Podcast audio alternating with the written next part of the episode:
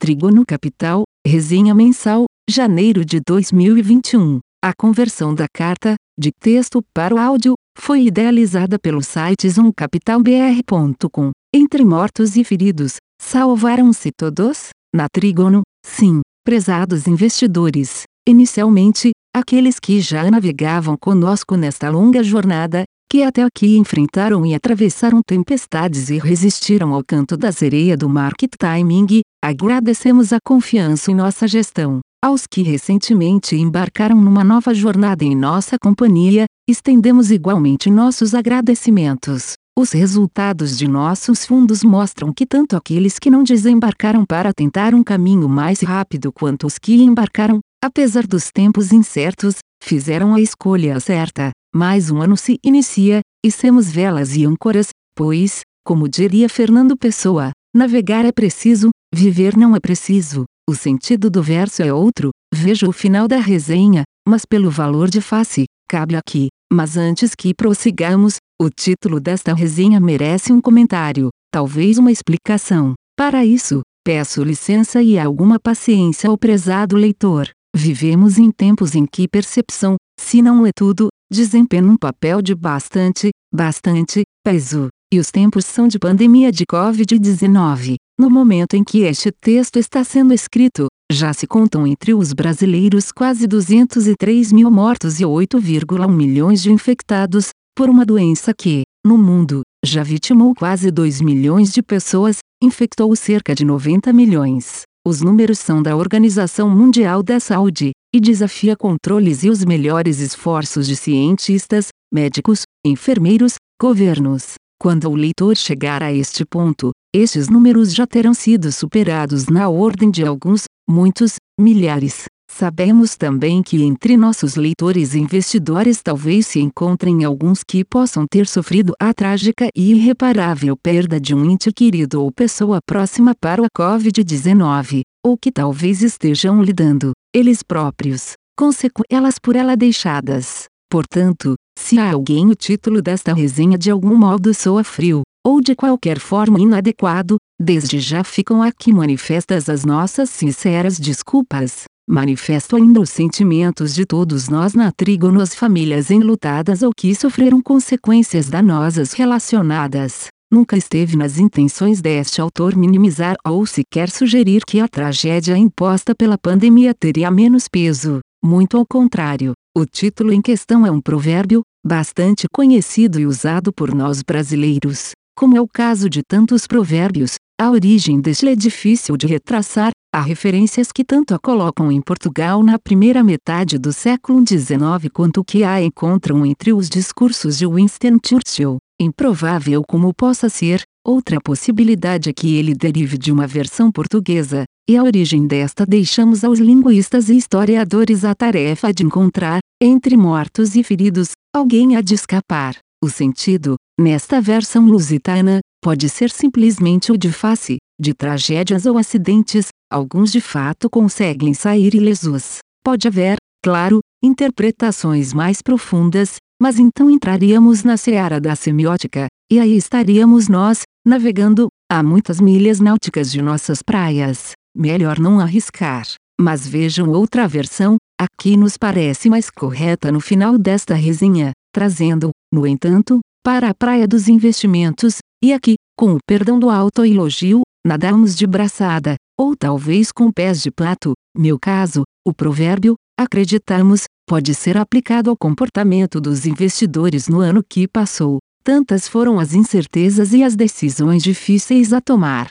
Todos sabem que o comportamento define as principais decisões, inclusive irracionais em se tratando de investimentos. Nas resenhas de dezembro de 2019 e janeiro de 2020, de um ano atrás, portanto, falamos das incertezas, dos riscos e das oportunidades. Em dezembro de 2019, a Covid ainda não era tema. Casualidade ou intuição, naquele texto descrevemos a situação de pânico de mercado em outubro de 2008. O tradicional banco de investimentos Lehman Brothers havia quebrado em 15 de setembro. A ocasião, este ingênuo gestor, ingênuo, explico, em relação à expectativa do comportamento dos investidores, por mais sofisticados que aparentem ser, escreveu uma carta, intitulada Por Trás do Pânico, surge uma oportunidade, dirigida principalmente a investidores europeus. Tratava-se de um texto preparatório para um roadshow de duas semanas em Londres,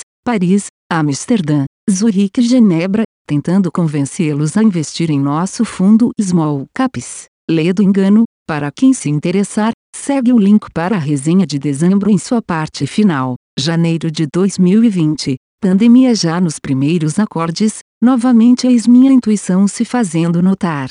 A resenha daquele mês de certa forma já buscava preparar nossos investidores, usei o diagrama chinês para risco e oportunidade. Escrevemos então, uma vez mais, o ideograma abaixo reflete a situação atual, e logo após a imagem do ideograma, encerramos com: o pânico e seus efeitos podem ser maiores do que aquilo que os causa. De fato, o pânico instalou-se e as bolsas despencaram. Abriu-se uma grande oportunidade e elas se recuperaram ao longo do ano, mas poucos foram os que a aproveitaram. Em suma, o que quisemos expressar com o título desta resenha foi: atitudes precipitadas causam situações ainda piores, e mesmo para situações difíceis a solução. Reforço: nas ocasiões de incerteza, surgem grandes oportunidades. Não sabemos o que nos aguarda, a situação atual ainda é de muitas incertezas. Mas oportunidades irão surgir. Alguns as celebrarão, muitos lamentarão, mais uma vez, telas perdido. Retomando, particularmente, acreditamos que os desempenhos de nossos fundos poderiam ter sido ainda melhores, devido à qualidade das empresas investidas e aos resultados referentes ao 4T20 e a todo 2020, como explicamos na resenha de dezembro, segunda parte. Mas é o mercado quem determina os preços das ações. Ele geralmente está atrasado ou, como costumo dizer, cochilando, só acordará quando soar as trombetas dos balanços de 2020 a serem divulgados neste primeiro trimestre, e no segundo trimestre de 2021. As trombetas anunciaram os resultados do T21 de muitas de nossas empresas investidas ainda mais fortes, seguidos de dividendos a serem aprovados nas assembleias ordinárias anuais. De nossa parte, apenas apuramos o valor das empresas, especialmente ao analisarmos os fundamentos delas e as perspectivas de negócios e dos mercados em que atuam, ficamos otimistas quanto a 2021. Covid-19, vacinação, lockdowns etc. são as incertezas, mas o retorno do investimento é proporcional ao risco. Se o risco é baixo ou inexistente, portanto, a relação risco versus retorno de nossos fundos mostra-se favorável aos investidores, e quanto maior o prazo, mais evidente a vantagem será. Ainda voltando à carta de outubro de 2008, lá, reportei que em 30 de maio, o índice Ibovespa havia atingido seu pico em dólar, aos 44.551 pontos, avançando para 30 de dezembro de 2019, chegou a 28.691 pontos. Em 2020, nesta última data, 22.911 pontos. Ou seja, para voltar ao pico atingido em 2008, o IBOV precisa subir 94,5% em dólar,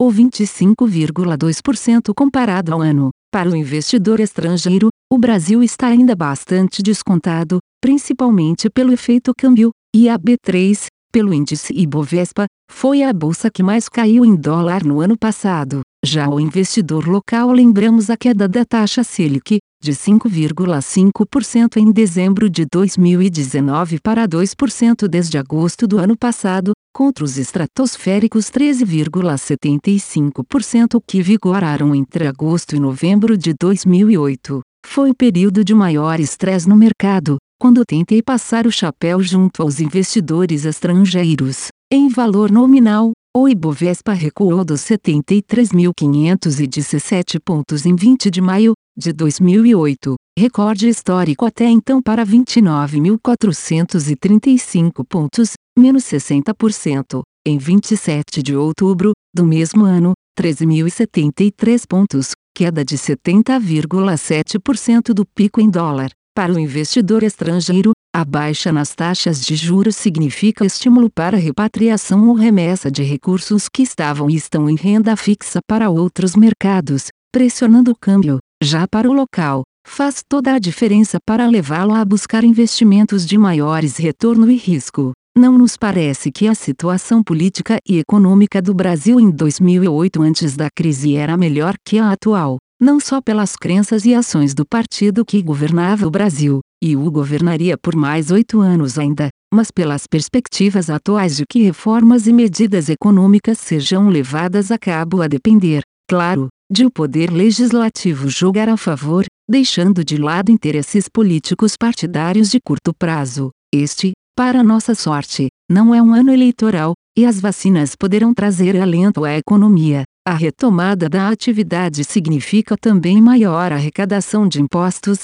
dando uma necessária folga às contas públicas. Estes são fatores bons, mas apenas acessórios, para que os rumos da bolsa sejam decididos, é necessário manter as taxas de juros baixas, além de aumentar o apetite de investidores estrangeiros e locais por risco. Não custa lembrar que a Selic, hoje em 2%, entre maio e junho de 2008 estava em 11,75%, e a taxa de juros e o crescimento do PIB são dois elementos de grande importância para investidores decidirem alocar seu capital em renda variável. Destacamos a atuação do Banco Central, com a qual concordamos plenamente. O desempenho de seu presidente, Roberto Campos Neto, mereceu cumprimentos não só nossos como da revista britânica The Banker, a mais prestigiosa do mundo sobre o setor bancário, que o considerou o banqueiro central de 2020. A publicação também é ligada ao grupo Financial Times, bastante crítico ao governo Bolsonaro, o que só torna a indicação ainda mais importante. A revista elogia as várias medidas para reduzir os impactos da Covid-19 na economia, que, óbvio, deve sofrer retração, mas em nada semelhante aos prognósticos de terra arrasada feitos por alguns dos principais economistas do país e de importantes instituições econômicas e financeiras internacionais. É por nossa mídia, que parece torcer para o Brasil entrar num redemoinho gigante, rumo ao fundo do março. Falando em PIB, na parte final desta resenha analisamos o grupo Simpar, complementando a segunda parte da resenha de dezembro. Simpar e Movida são parte importante de nossos fundos. Estamos bastante otimistas com seu desempenho, num cenário de retomada de crescimento do PIB, e com 100% de suas receitas gerados no mercado local, em contraposição à nossa estratégia de exposição a empresas com receitas relacionadas à moeda estrangeira. Vide seção estratégia mais adiante. Isso funciona até como edge para algumas empresas relacionadas ao câmbio, um edge do nosso próprio edge, conjuntura internacional, para melhor atender ao interesse de nossos investidores de se manterem informados sobre o que acontece na seara econômica mundial, vamos buscar uma conexão entre o que se passa na realidade e nossa estratégia de investimentos. Com isso, esperamos facilitar o entendimento das perspectivas de nossos fundos, dentro da economia real. Por isso, e até por ser esta a primeira resenha do ano, nos estenderemos um pouco mais a respeito da conjuntura. Isso se justifica porque muitas mudanças estão a caminho e, do modo como vemos, transparência no trato com nossos investidores nunca será excessiva. Ao contrário, onde houver opacidade, que levemos a transparência, cada vez mais. Recomendamos a leitura da íntegra da resenha, que deixará claros o entendimento e os racionais. O ano de 2021 começou com a continuação da política monetária expansiva de 2020 ano em que houve uma expansão jamais vista de ativos em poder dos bancos centrais, vide imagem abaixo. A expectativa é de que o ritmo dos balanços dos B6 diminua ao longo deste ano, sem, no entanto, deixar de ser expansionista, afinal, os efeitos da pandemia continuam a reverberar. De forma geral, espera-se uma estabilidade nos juros globais, mesmo que a recuperação da atividade econômica e dos preços das commodities, incluindo petróleo, leve a uma alta moderada da inflação. Agora, em que momento passaremos a ver essa alta de juros? Aí está um ponto a se prestar bastante atenção. Afinal, a economia global tem adotado um modelo de crescimento fortemente baseado em crédito nos últimos anos. A novidade para 2021 pode ocorrer no campo dos estímulos fiscais a projetos de infraestrutura, principalmente no EUA, mas também na China e em outras regiões. Isso poderá reforçar o cenário de demanda por commodities, em especial de origem mineral, e por energia. Aliás, o minério de ferro e o de cobre já se encontram em níveis recordes e o petróleo vem recuperando-se aos poucos. A Arábia Saudita já deu sua contribuição, ao anunciar cortes da produção. Ao longo das últimas duas décadas, a infraestrutura do ZEUA tem se deteriorado e perdido a posição de destaque entre outros países desenvolvidos. Ao mesmo tempo, o avanço do endividamento supera em muito do PIB dos investimentos. Isso é muito ruim. A sociedade que paga cada vez mais impostos para financiar a dívida pública recebe de volta, em geral, aeroportos saturados, rodovias e ferrovias deterioradas, péssimos serviços públicos, congestionamentos etc. O projeto de governo de Joseph Biden prevê investimentos de 2 trilhões de dólares em infraestrutura com viés sustentável, além de incentivos a energias limpas e renováveis, nisso se contrapondo fortemente ao governo Trump, que até abandonou o Pacto de Paris. A imagem a seguir evidencia a redução dos investimentos do governo norte-americano em infraestrutura, levando a uma deterioração generalizada dos serviços com maioria democrata na Casa dos Representantes,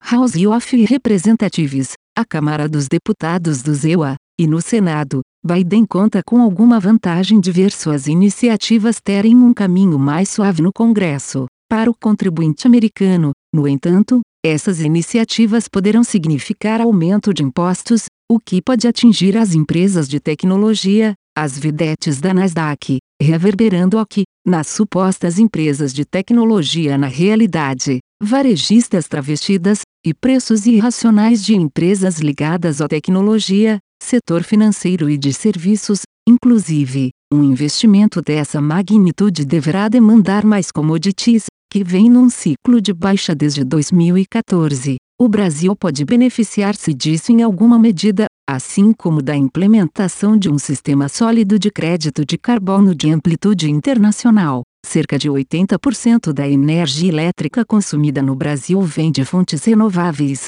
o que é de longe a maior proporção entre os países do G20. Além disso, conta com grandes reservas florestais de proteção permanente, também em fazendas, e cultivo de cana-de-açúcar, caso em que a contribuição é dupla, gera créditos de carbono para as usinas produtores de etanol, as CBIOs que devem ser adquiridas pelas distribuidoras de combustíveis, e substitui a gasolina, reduzindo a emissão de CO2 e gases nocivos. Em relação aos investimentos em infraestrutura, algumas de nossas empresas investidas poderão beneficiar-se, como fornecedoras de componentes para os veículos e equipamentos empregados o que já ocorre com o setor de mineração e commodities agrícolas, tratores e máquinas off-road. Esses investimentos em infraestrutura, diga-se ainda, acabam demandando produtos como aços carbono inoxidável, aplicáveis em inúmeras áreas, entre elas construção,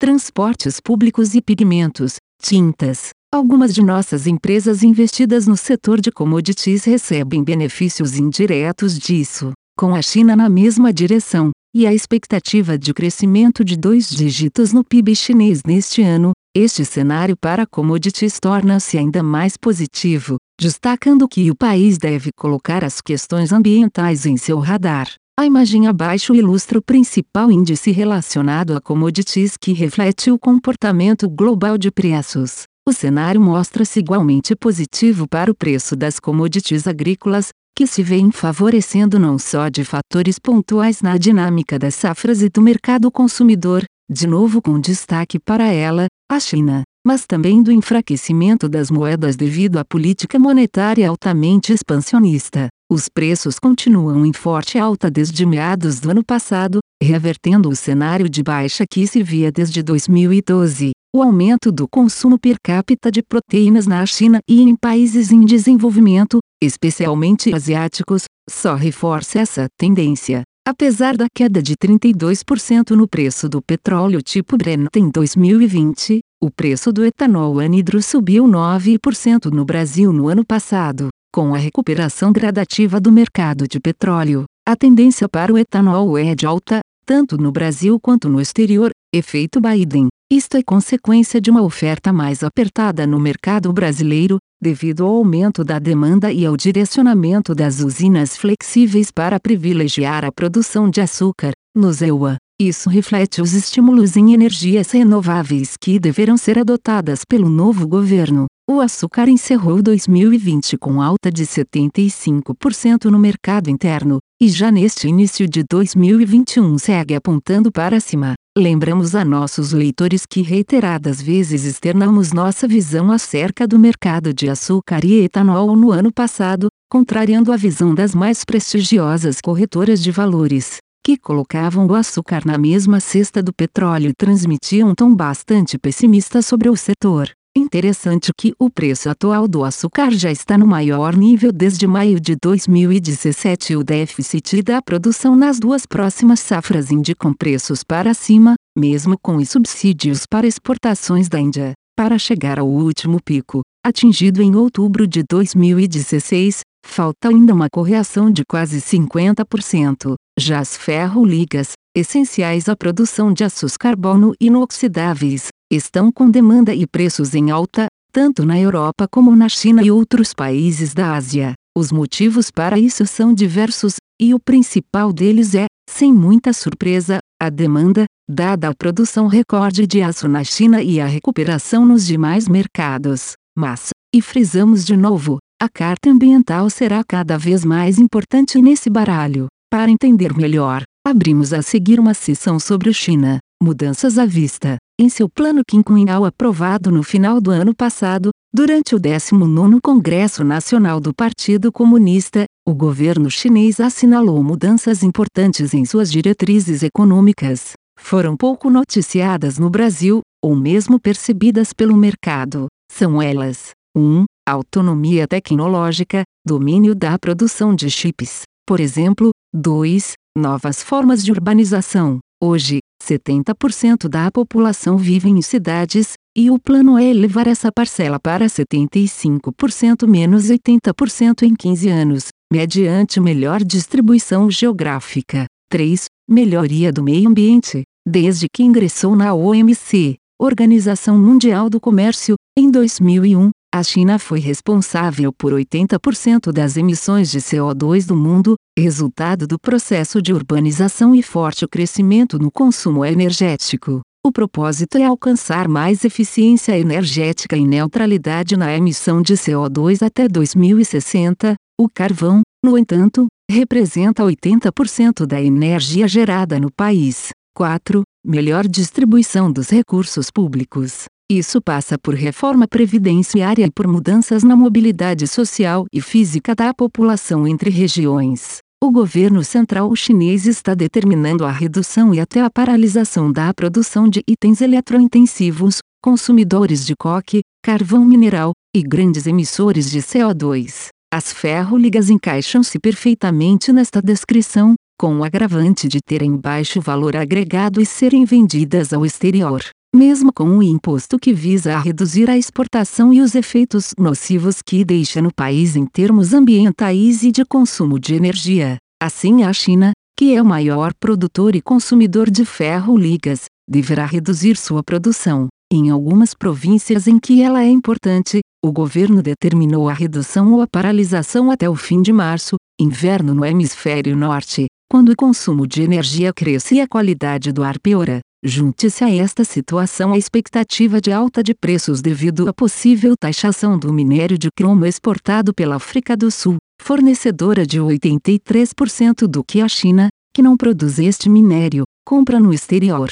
Essa taxação deve ser repassada aos preços da liga de cromo, já que não há opções viáveis para o suprimento da produção chinesa de ferro-cromo. Salientamos que a África do Sul é o segundo maior produtor mundial de ferro-cromo e o maior exportador, sendo a China o principal destino. Na África do Sul, 95% da energia elétrica são gerados em termoelétricas alimentadas por carvão, e o país vive os mesmos problemas ambientais da China. Também a indústria de TiO2 e óxido de titânio, pigmento utilizado em tintas e plásticos, poderá ser afetada. A China, para variar, é o maior produtor, consumidor e exportador mundial. O Brasil é o segundo país na lista de clientes do mercado chinês deste item, pouco atrás da Índia, com o produto chinês atendendo a mais de 60% do nosso consumo. A produção de TIO2 e seus minérios na China não segue condições ambientais adequadas e pode ser alvo de restrições por parte do governo. Poderá haver ainda restrições de importadores que observam a cadeia de suprimentos e seguem as melhores práticas de ESG, inclusive o Brasil. Curiosamente, em nosso país a indústria de tintas é dominada por multinacionais que pregam discurso ambiental correto, mas não se incomodam em importar da China. Uma óbvia questão de preços. A Tronox, única produtora brasileira, opera abaixo da capacidade devido à concorrência das importações da China. Além disso, o imposto de importação é de apenas 4%, enquanto a Tronox é impactada por custos adicionais de natureza ambiental, ao contrário dos produtores chineses, e muitas vezes dumping de preços. Quando as empresas chinesas resolvem desovar estoques, citamos estes dois produtos específicos por estarem associados a importantes posições em nossos fundos, Ferbasa e Tronox, mas também a todo o setor de commodities, as agrícolas,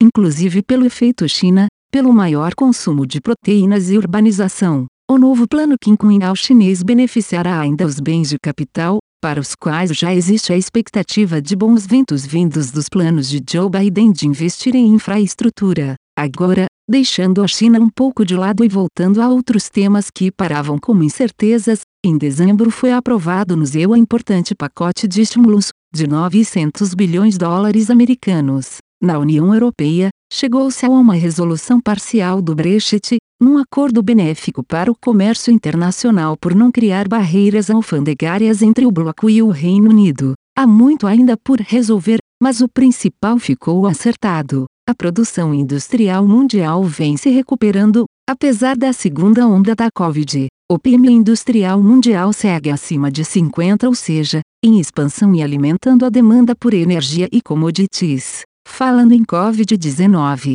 o cenário global do ponto de vista da saúde pública segue preocupante, mas um tanto menos. Campanhas de vacinação já estão em curso em diversos países, e já é possível previsões mais claras e quanto ao impacto econômico que a doença poderá causar. Além da vacina biológica, governos tentam sua minimização por meio de vacinas monetárias, o que se reflete nos mercados, com boa parte das bolsas renovando máximas históricas em dezembro e no início deste mês. Novas cepas do vírus são um ponto de atenção, principalmente as detectadas mais recentemente na África do Sul e Inglaterra. Isso possivelmente exigirá modificações nas vacinas disponíveis atualmente. Ondas de contágios seguem em ritmo recorde e lockdowns são implementados em diversos lugares, na Europa sobretudo. O ponto de maior atenção é a possibilidade de interrupção das atividades industriais, causando novos problemas no supply chain global.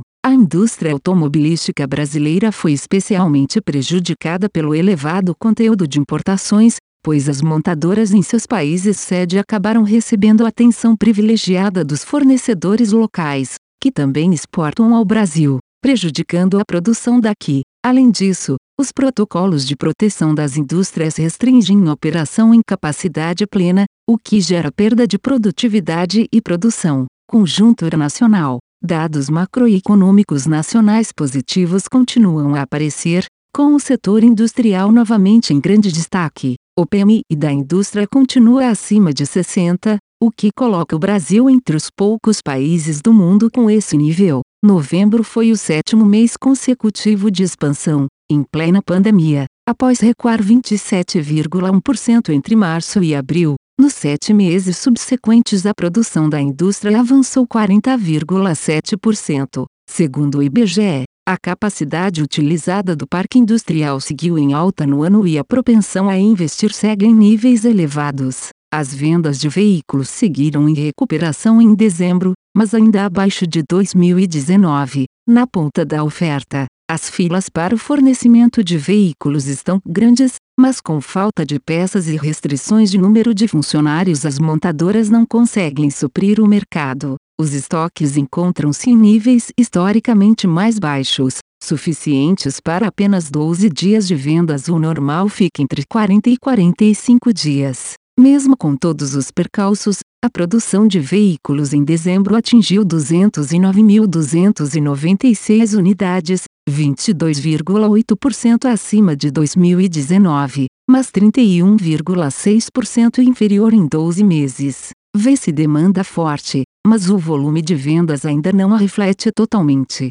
O mercado de seminovos ganha com isso, está não só muito aquecido como já mostra crescimento anual, e com preços em elevação. Destacamos os caminhões, mercado que nos interessa particularmente, dada a íntima relação com algumas empresas de nossos portfólios. Em dezembro as vendas atingiram 9.639 unidades, 15,7% superiores às de 2019, embora 12,3% inferiores em 12 meses, devido principalmente à forte retração da produção no 2T20. Se anualizarmos as vendas de dezembro, mesmo com menos dias úteis, o resultado chega a 115.668 unidades, quase 30% acima do verificado em 2020 quase 15% acima das 101.733 unidades comercializadas em 2019, ano considerado bom. O setor trabalha com crescimento de 25% em 2021.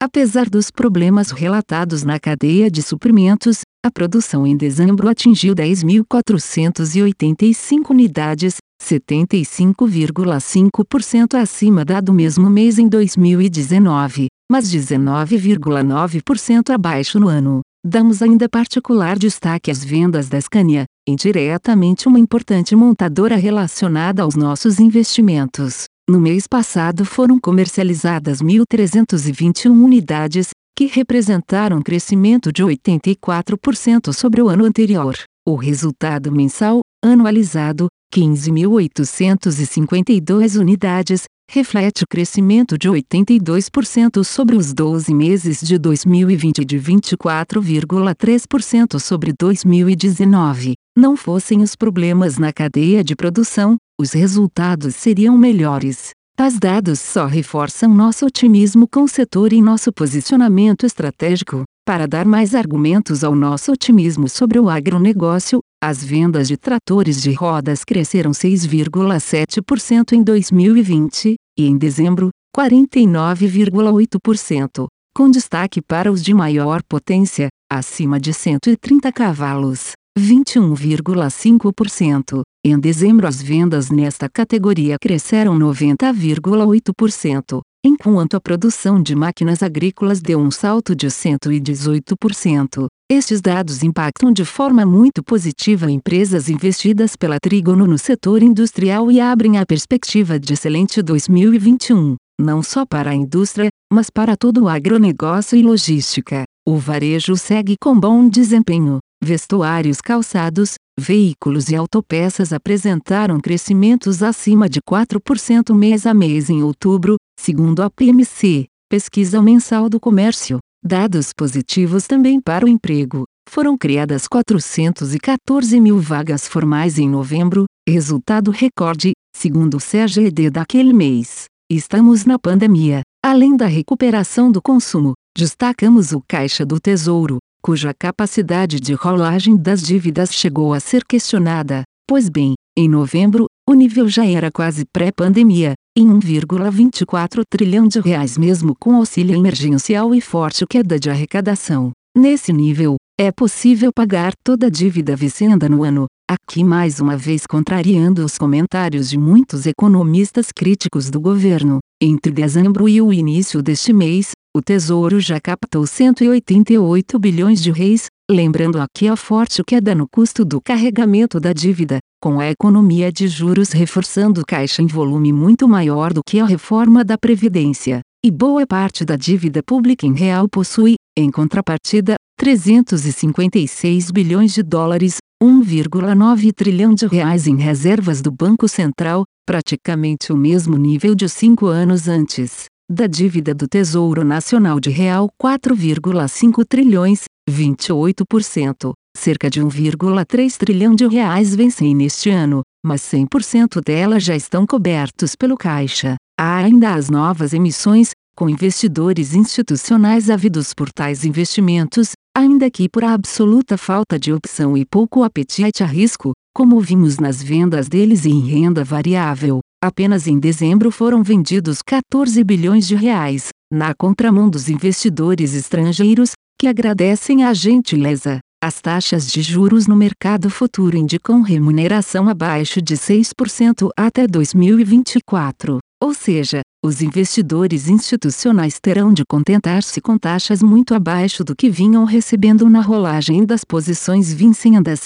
talvez menos da metade. Como opção, resta apenas tomar risco. Esses dados indicam tranquilidade na manutenção das taxas de juros, e lembramos aqui que o presidente do Banco Central, Roberto Campos Neto, não foi eleito o banqueiro do ano pela The por acaso. O fluxo estrangeiro de recursos para mercados emergentes continua forte, com o Brasil recuperando a alocação deles, foram real 19,8 bilhões no mercado secundário em dezembro, no entanto, com 2020 negativo em 32 reais bilhões, mas um 4T20 positivo em 57 reais bilhões. Tal fluxo impulsionou o Ibov em 25,8% de outubro a dezembro 36,5% em dólar, devido à valorização em 7,9% do real no período. O índice Small Caps SMLL subiu um pouco menos, 22,5% nominal, já que no fluxo inicial os investidores estrangeiros buscam as ações mais líquidas para se posicionar rapidamente,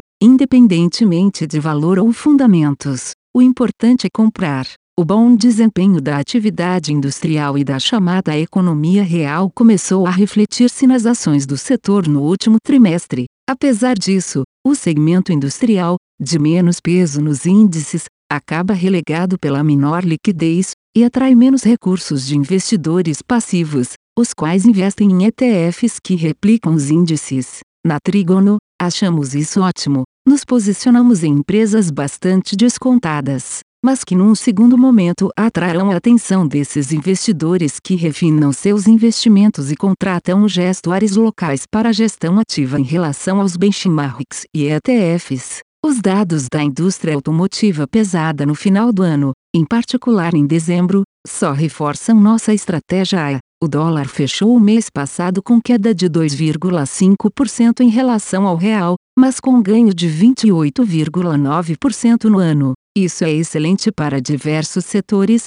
inclusive para aqueles nos quais a Trígono está bem posicionada, como agronegócio, indústria e algumas commodities, em nichos cujos preços apontam para cima por diversas razões, incluindo demanda, produção limitada e problemas ambientais. A inflação surpreendeu para baixa em dezembro, IPCA 15 em 1,06%, e GPM em 0,96%. Isso aliviou um pouco a curva de juros, já ajudada pela valorização do real de quase 8% no 4T20 e pela certa acomodação nos preços dos alimentos. O IPA agrícola caiu 4,46% em dezembro, enquanto o IPA industrial subiu 2,97%. Ou seja, os preços agrícolas se acomodaram com o câmbio, enquanto a indústria reflete demanda forte e preços dos metais em recuperação. Para finalizar os dados econômicos, não poderíamos deixar de destacar a captação líquida de 166 reais bilhões na caderneta de poupança em 2020,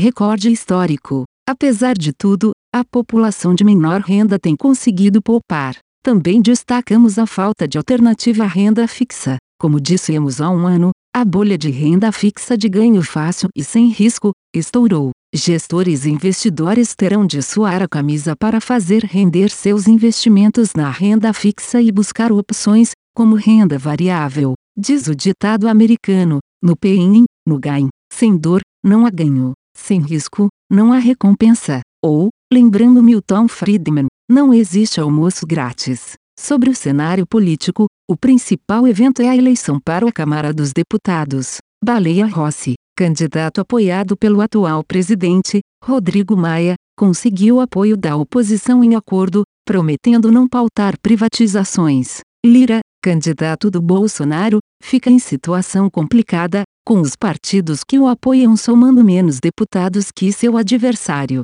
Sabe-se, no entanto, que vários partidos estão divididos internamente, inclusive o próprio DEM, de Maia, e o MDB, de Rossi. Dessa forma, ainda não há definição e o cenário deve seguir incerto até a data da eleição, começo de fevereiro. Este ano é importantíssimo para reformas, pois em 2022 haverá eleições presidenciais e a situação fiscal do Brasil requer urgência. Um ponto de atenção é novamente o respeito ao teto de gastos, teoricamente defendido por Maia e Bolsonaro, mas que se tornará inviável se não houver reformas ainda neste ano. A valorização do dólar no início de 2021 pode estar associada a esta importante eleição e aos rumos das reformas econômicas e privatizações que dependerão do legislativo, em especial da Câmara, onde interesses políticos muitas vezes se sobrepõem aos interesses da sociedade brasileira. Estratégia A. Bons navegantes não se lançam ao mar sem uma carta náutica,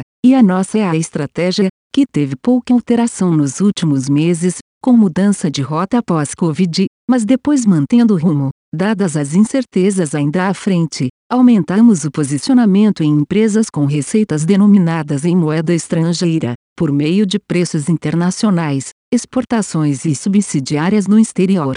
Tais empresas fazem parte de importantes setores, industrial, agronegócio e commodities. As indústrias atuam no segmento de componentes para veículos pesados e maquinários, caminhões, tratores e máquinas off-road, que por sua vez são empregados em agronegócio, logística, infraestrutura e construção. No agronegócio, investimos em açúcar e etanol, agropecuária diversificada, desenvolvimento de terras, produção de silos e equipamentos relacionados à armazenagem, secagem, transbordo etc. Pode se até haver alguma sobreposição com a atividade industrial, dada a natureza de manufatura da empresa investida. Em commodities, focamos em nichos, ferro, ligas e pigmentos que atendem aos setores siderúrgico, de construção, tintas e consumo, plásticos, mas com a China como principal formadora de preços, é ela que dará as cartas nestes mercados, ou traçará os mapas. O setor de logística, que apresentamos no final desta resenha, acaba relacionando-se com os demais, tanto como cliente quanto como prestador de serviços, notadamente no agronegócio, sem efeito cambial direto, exceto na dinâmica de alguns segmentos atendidos. Finalmente, o setor que está ganhando peso em nossa estratégia é o de energia, excluímos petróleo, notadamente em gás natural e empresas envolvidas em privatizações, que atuam em geração e apresentem solidez financeira que sejam excelentes pagadoras de dividendos e estejam envolvidas em eventos. A nova lei do gás, já aprovada no Senado e em nova tramitação na Câmara, é um elemento catalisador de valor e desenvolvimento de negócios em empresas investidas. Acreditamos que o governo federal agirá para acelerar os gastos no setor, criando muitas oportunidades de investimentos, às quais estamos atentos, aportando em portos onde grandes embarcações não entram valor de mercado e liquidez, chegando primeiro e ainda encontrando mercadorias muito baratas, mas preciosas. Como sempre observamos, mas nunca é demais salientar, nosso trígono de excelência e diferenciação na gestão é formado por 1. Um, utilização do EVA em nosso processo de investimentos. 2. Privilegiar empresas que pagam bons dividendos, exceto quando em processo de crescimento acelerado investimentos. E 3 boas práticas e observância de ESG. Também lembramos que somos agnósticos em relação aos índices de referência na construção de carteiras, somos voltados ao valor e à qualidade das empresas. Nosso objetivo, sempre, é proporcionar uma navegação segura e prazerosa aos nossos passageiros e que seus tickets investidos em nossos fundos tragam os retornos esperados, melhor, acima dos esperados. Tempestades vêm e vão, mas embarcações como o esplendoroso Cisne Branco, ilustração acima, singram os sete mares com segurança e sempre chegam ao destino. O Cisne Branco foi uma celebração, pela Marinha do Brasil, dos 500 anos da viagem de Pedro Álvares Cabral que o trouxe ao que seria o Brasil. O cisne representa boa sorte e feliz travessia. O nome Cisne Branco dado à embarcação deriva do hino da Marinha do Brasil, a canção do marinheiro, cuja primeira estrofe apresentamos abaixo, e com ela, nossos votos de boa sorte e de feliz travessia neste imprevisível 2021. Qual cisne branco que em noite de lua vai deslizando num lago azul meu navio também flutua nos verdes mares de norte a sul. Grupo Simpar. Em nossa resenha de setembro, fizemos uma descrição detalhada da Simpar, nova holding, sua constituição foi aprovada em assembleia qual comparecemos presencialmente em agosto, do grupo anteriormente denominado Júlio Simões. De maneira geral, o Grupo Simpar reúne os atributos essenciais que explicam sua resiliência operacional retratada nos resultados financeiros dos últimos dois anos. O grupo é líder no segmento em que atua, logística rodoviária e locação de veículos pesados e de serviços, e tem posição relevante em outros negócios, como locação de veículos leves. Sua estratégia é maximizar o retorno do capital investido e fica evidenciada pela evolução do ROIC, de 2016 a 2019, de 6,1% para 9,9%, ao mesmo tempo reduzindo o custo do capital em combinação com o crescimento do EVA, valor econômico adicionado. Em 2020 a expansão e a evolução dos resultados econômicos foram interrompidas, mas deverão ser retomadas a partir de 2021. Além disso, a empresa mantém contratos de longo prazo com clientes importantes ligados a agronegócio, mineração, celulose e veículos, setores responsáveis por grande parte da atividade econômica do país. Entre 2018 e 2019, o grupo apresentou o crescimento de mais de 20% da sua receita consolidada, que atingiu real 9,8 bilhões em 2019, com lucro líquido recorde de 329 reais milhões. O resultado reflete principalmente a adição de novos contratos, que aumentou sua base de clientes, investimento em crescimento orgânico, acelerado com aquisições estratégicas, e a transformação organizacional que deu mais autonomia e governança às empresas do grupo. Por mais correlacionado que o setor seja com a atividade produtiva do país, a resiliência das companhias do grupo ficou evidente, ao se manter mesmo diante da forte retração do PIB. A seguir, apresentamos as empresas que compõem a Simpar e os principais indicadores financeiros de cada linha de negócio do grupo, para melhor entendimento de nossos leitores. JSL JSLG3, a JSL Logística é líder em serviços de logística rodoviária no Brasil, e vem conseguindo capturar margem de EBITDA trimestralmente nos últimos dois anos por intermédio principalmente de seus contratos de serviços prestados. Estes compõem sua operação asset light, utilizando serviços de terceiros em adição à frota própria de veículos e implementos rodoviários. O terceiro trimestre de 2020 marcou um novo capítulo na história da JSL. A empresa deixou seu papel de holding e passou a atuar com foco exclusivo no negócio de serviços logísticos. Além disso,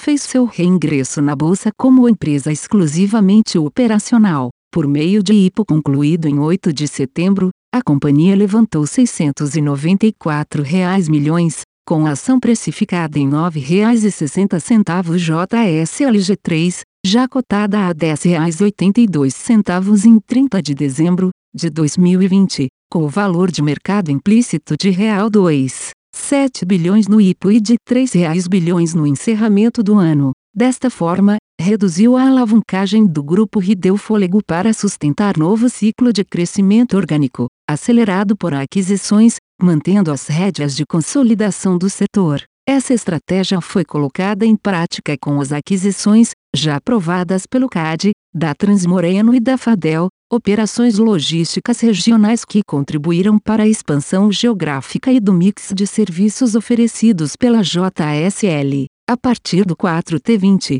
os números da logística consolidarão essas aquisições. Para que se tenha uma ideia do potencial, o EBITDA do 3T20 da JSL Logística teria sido 153 reais milhões, antes 118 reais milhões reportado, e o lucro líquido, 40 reais milhões, vis-a-vis -vis 25 reais milhões reportados. Individualmente, a JSL foi a mais impactada pela pandemia, justamente por ter a indústria automobilística como um dos mais importantes setores atendidos. As montadoras foram duramente afetadas pelas medidas preventivas associadas à Covid-19. o que reduziu sua produção e, como consequência, a demanda e o transporte de componentes. Dessa forma, houve queda de receita em todos os trimestres de 2020, acompanhada de ligeira redução de margem EBA e TDA, tendo em contrapartida forte demanda de ativos, dada a escassez do mercado de veículos em decorrência da paralisação das montadoras.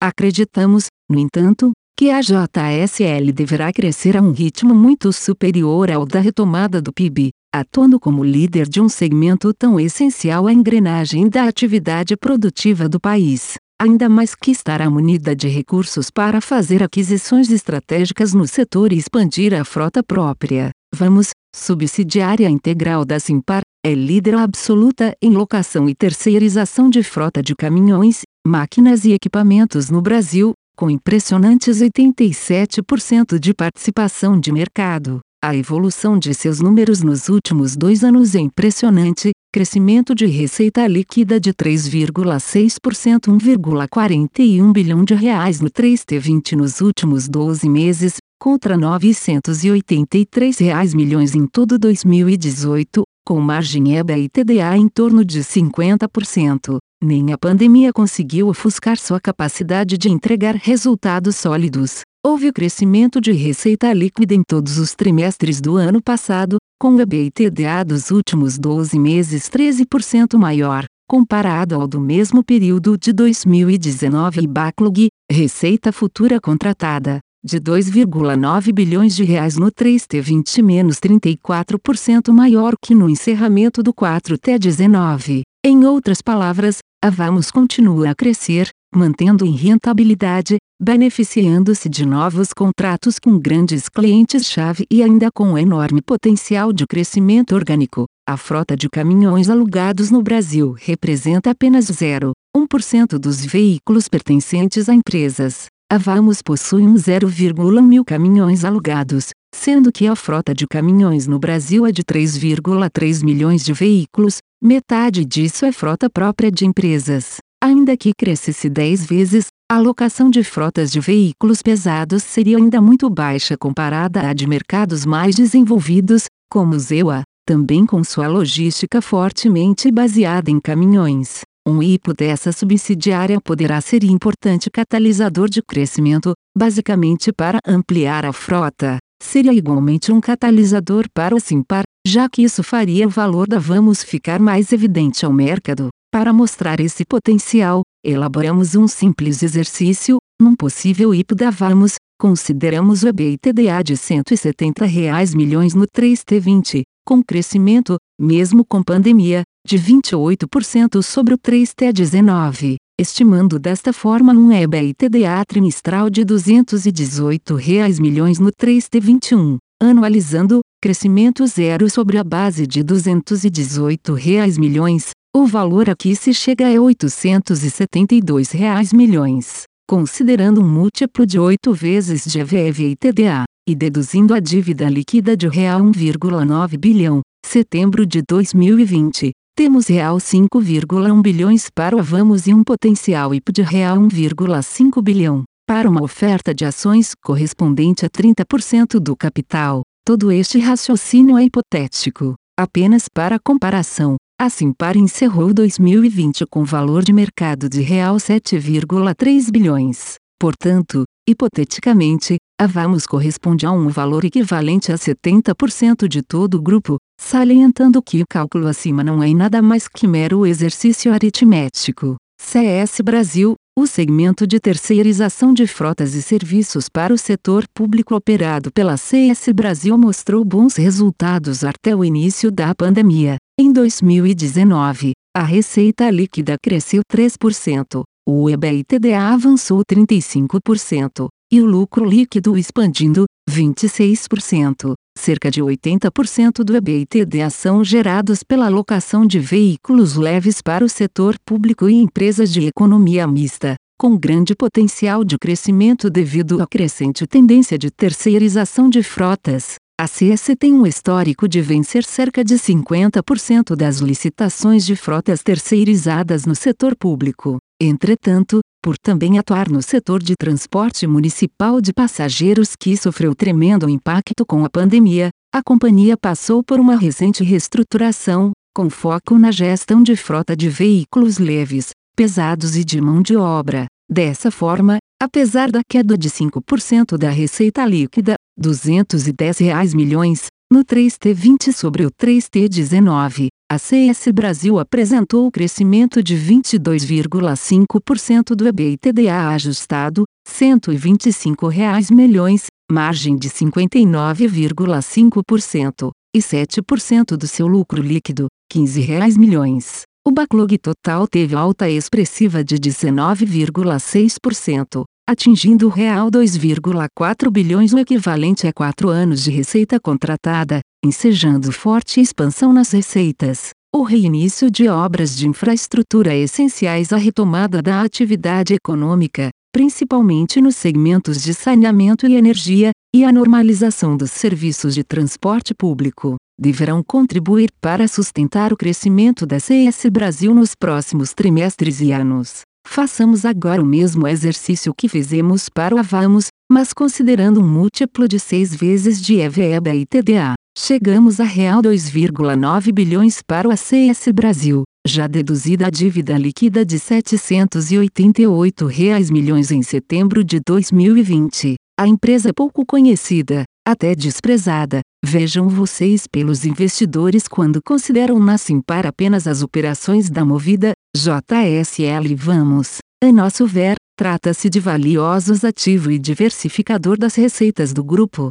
observando os movimentos da Simpar de listar na B3 suas principais subsidiárias, inclusive duas tentativas da Vamos de realizar um IPO, eis aí uma possibilidade para o ACS Brasil que traria mais recursos para investir e evidenciaria ao mercado o valor e a importância deste negócio, que acaba sendo relegado na avaliação da Simpar.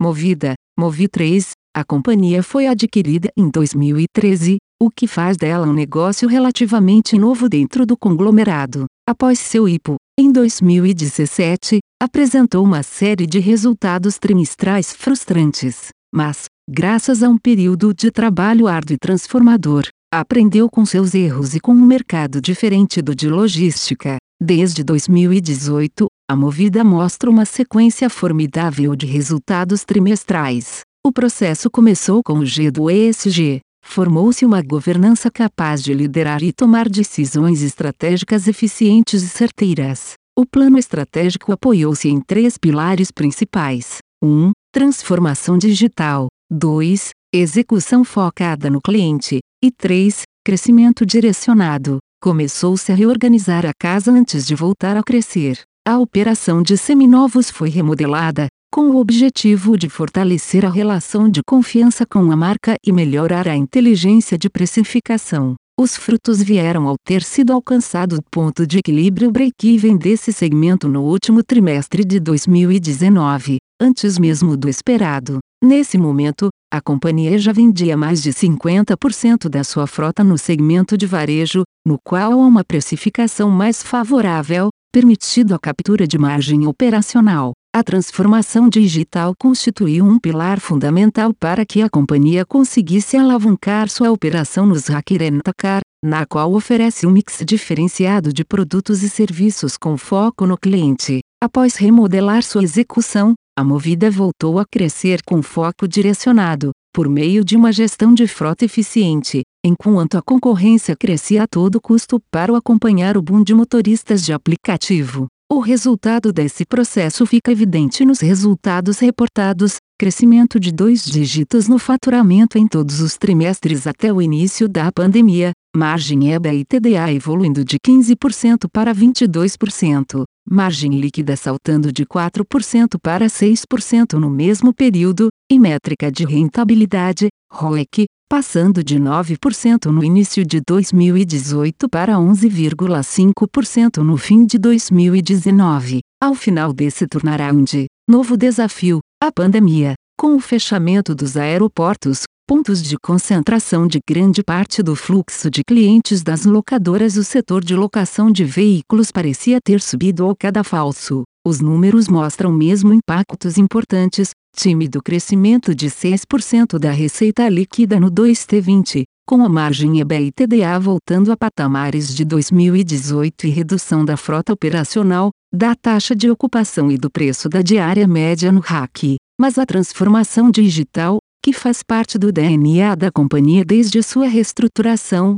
tornou-se fundamental para que novos produtos fossem lançados em tempo recorde para atender a novas demandas que nasceram na pandemia, entre eles o Mensal Flex e o Movida 0KM. Em seminovos, inaugurou-se a modalidade de delivery, o que permitiu à companhia manter a dinâmica de vendas mesmo com as lojas fechadas. A prática de home office ampliou a duração do fim de semana, já que as locações que ocorriam geralmente de sexta a domingo se estenderam de quinta a segunda. As medidas de distanciamento social contribuíram para reforçar a troca do transporte coletivo, curtas distâncias, e do avião, longas distâncias, pelo carro, causando maior procura por locações. Por fim, a demanda por seminovos aumentou, com o processo de desvalorização cambial elevando o preço do carro zero quilômetros e com a incapacidade das montadoras de suprir a demanda das concessionárias. Com estoques equivalentes a apenas 12 dias de vendas,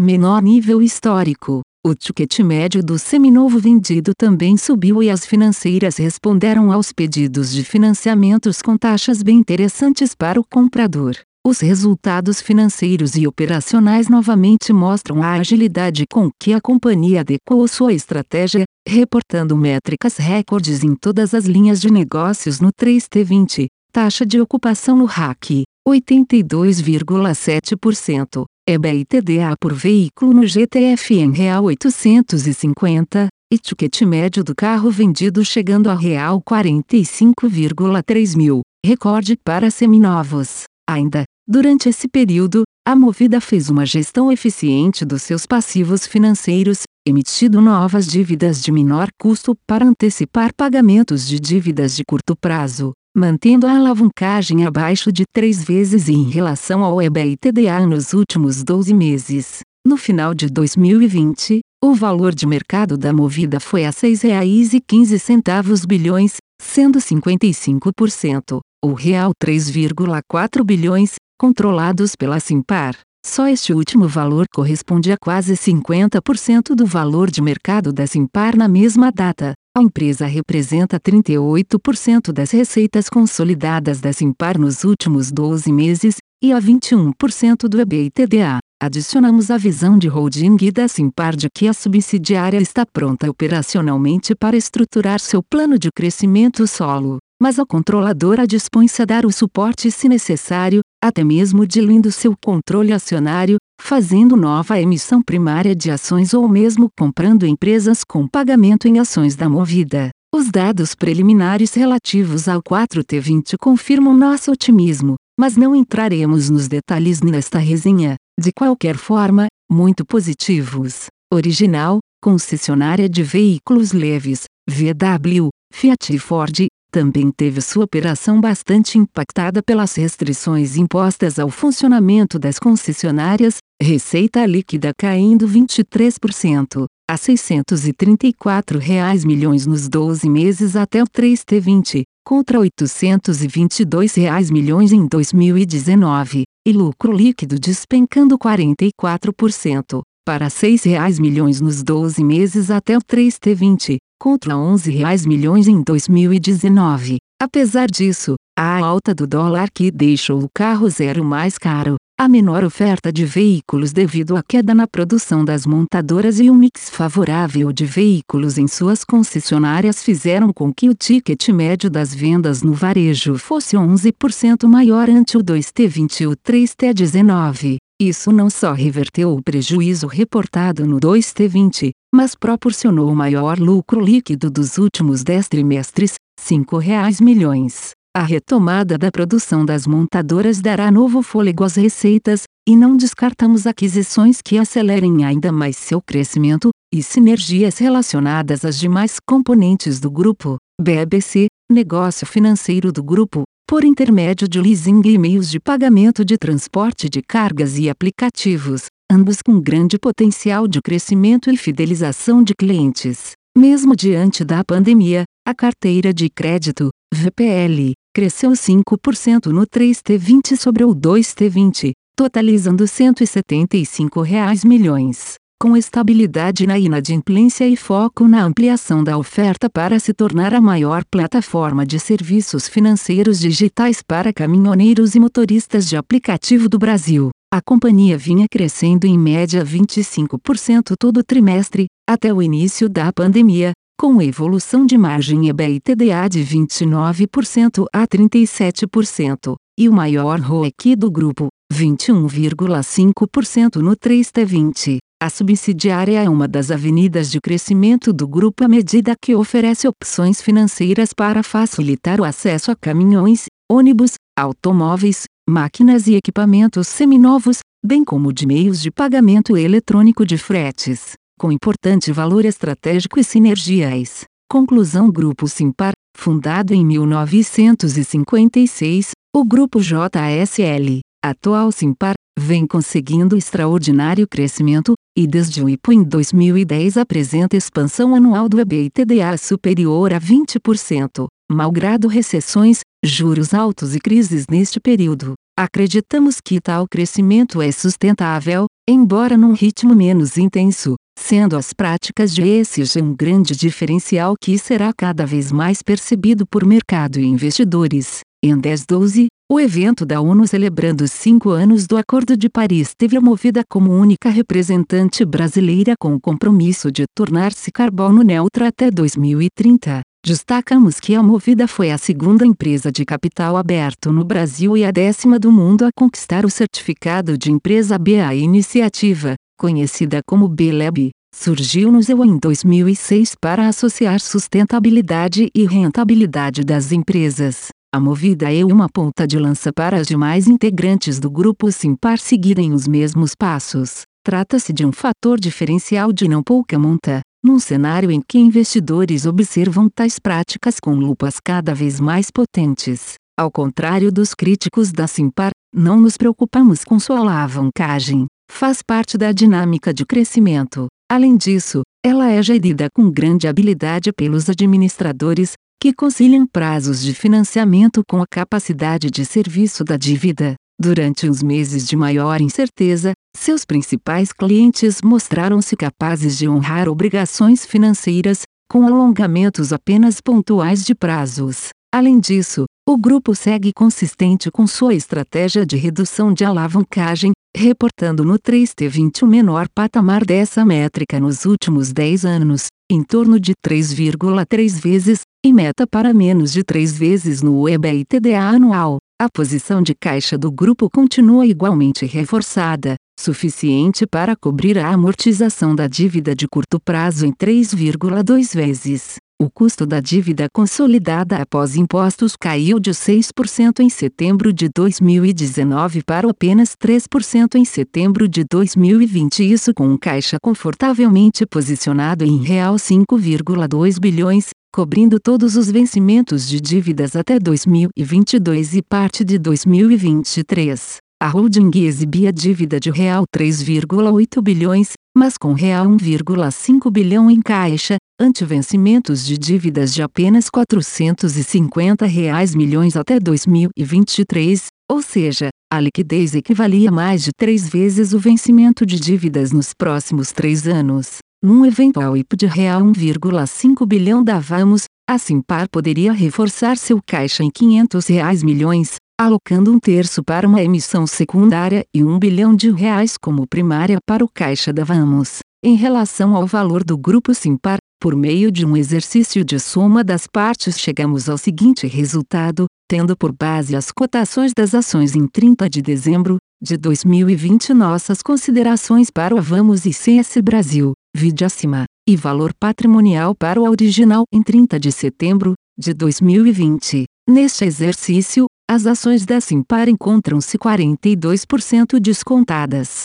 mas considerando o valor de mercado de Movida e JSL, também descontados sobre o valor intrínseco, e a dinâmica de crescimento que esperamos para os próximos anos, assim como para o Vamos e a CS Brasil cujos valores foram calculados de forma bem simples. Esses real 12,2 bilhões podem ser até considerados conservadores, Com isso, assim para uma holding que congrega excelentes negócios, e mesmo após 10 anos do IPO da JSL ainda é relativamente pouco conhecida pelo mercado, tendo baixa cobertura pelas corretoras. Todavia, ela certamente não passará despercebida, especialmente à medida que os resultados futuros sejam apresentados. É principalmente dos investidores estrangeiros que focam empresas com elasticidade de crescimento sobre o PIB e países com PIB em expansão. Ainda há a possibilidade de ocorrerem eventos como novas aquisições e IPOs de vamos que consideramos a joia da coroa,